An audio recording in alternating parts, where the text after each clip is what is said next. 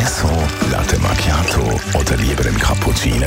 Es ist Zeit für die Radio 1 Kaffeepause mit der Nino Nicapace. Präsentiert von der Kaffeezentrale. Kaffee für Gourmets. www.kaffeezentrale.ch Nino, wir machen einen kleinen Ausflug auf Italien, dort wo ja der Café, der Espresso, wie wir bei uns nennen, äh, richtig zelebriert wird. Und dort kostet zum Teil in Italien äh, Espresso immer noch 1 Euro. Warum eigentlich? Es hat sicher mit der tief verwurzelten Kaffee- bzw. Espresso-Kultur in Italien zu tun. Und zwar hat 1884 ein gewisser Herr Angelo Moriondo Kaffeemaschine erfunden und patentieren lassen, wo man mit Dampf einen Kaffee machen Das ist eine mega Revolution weil es die Zeit, um einen Kaffee bzw. Espresso zu brühen, massiv verkürzt hat und die Erfindung hat dann auch bald zu der Eröffnung der ersten Espresso-Bars geführt. 1911 hat dann die Regierung Höchstpreise für gewisse Güter festgelegt und da hat eben Kaffee auch dazugehört. Aber da gibt es ein Schlupfloch, weil die Espresso-Bar-Betreiber ja auch was verdienen.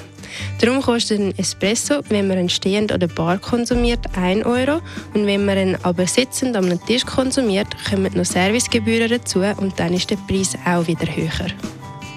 Was ist es sonst noch so speziell oder anders, wenn man in Italien Espresso trinkt? Eine Studie hat ergeben, dass 97 Prozent der Erwachsenen in Italien Espresso-Trinker sind und über den Tag hinweg auch mehrere getrunken werden. Da ist der Preis sicher mal ein Vorteil. Was aber auch sehr typisch ist, ist die Röstung. In Italien sind Kaffeeröstungen im Vergleich extrem dunkel und die Bohnen weisen oftmals eine ölige Oberfläche auf, wo aussehen, als wären die Bohnen nass. Auch ist der Standard-Espresso kürzer als bei uns, was ihn geschmacklich intensiver macht und oft hat es noch einen gewissen robusten Robusta-Anteil beigemischt. Je südlicher man in Italien ist, desto dunkler und kürzer wird der Espresso und höher der Robusta-Anteil im Blend. Auch ist in der Regel der Preis tiefer im Süden. Zum Beispiel in Bari kostet ein Espresso im Schnitt 75 Cent und in Bologna um die 1,10 Euro. Wie sieht jetzt die Zukunft vom italienischen Espresso aus? Die Kaffeewelt allgemein hat in den letzten Jahren einen massiven Wandel durchgemacht und ist immer noch dran. In Italien schaut man eher skeptisch auf die Neuerungen. Eben weil die Espresso-Trinkkultur so tief verwurzelt ist, hat so ein Starbucks oder andere Ketten, die dann auch nebst neuen Geschmäckern und Kaffeekreationen auch höhere Preise mit sich bringen, ziemlich schwer. Über das ganze Land verteilt gibt es knapp über 100 Specialty Coffee Shops, was für die Größe des Land sehr wenig ist. Allein in Zürich zum Beispiel gibt es etwa 30 30 im Vergleich.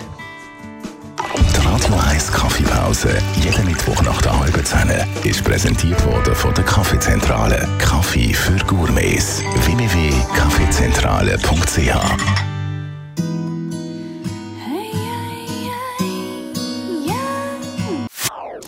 Das ist ein Radio 1 Podcast. Mehr Informationen auf radio1.ch.